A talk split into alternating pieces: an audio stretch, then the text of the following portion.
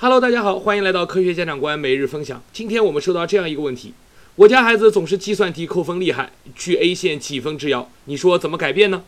其实关于计算的问题，我们已经讲过若干次了。所有计算的问题，我们可以从两个角度来解决：第一是方法，第二是训练。很多人认为计算嘛，这个就是不粗心就行。我估计提出这个问题的家长一大半都有这样的想法，其实这是不正确的。所有的计算都是有方法的。这些方法是能够保证在我们注意力集中的时候计算能算对。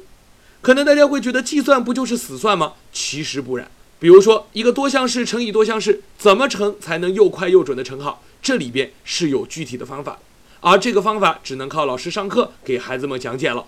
那有了正确的方法，我们就需要做一些练习。但是这个练习啊，并不要一上来就有特别大的量。首先应该做一部分练习，然后让老师给予反馈。老师的高频反馈会让孩子更加积极的做题，也能不断的纠正他在计算中出现的问题，最终通过一定量的训练就能够提高计算的实力了。其实除了数学的计算，学习大抵都是如此。高频的反馈、订正错题和一定量的练习，这些都是保证学习效果的非常好的手段。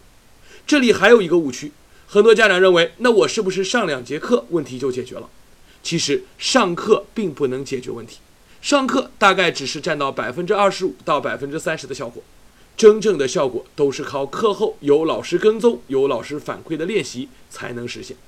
这也是为什么在计算问题上，我们不鼓励大家去买参考书，也不鼓励大家刷题，也不鼓励像有些群里一样扔一个什么计算五百题、计算八百题，让孩子们去无脑刷，是解决不了计算的问题的。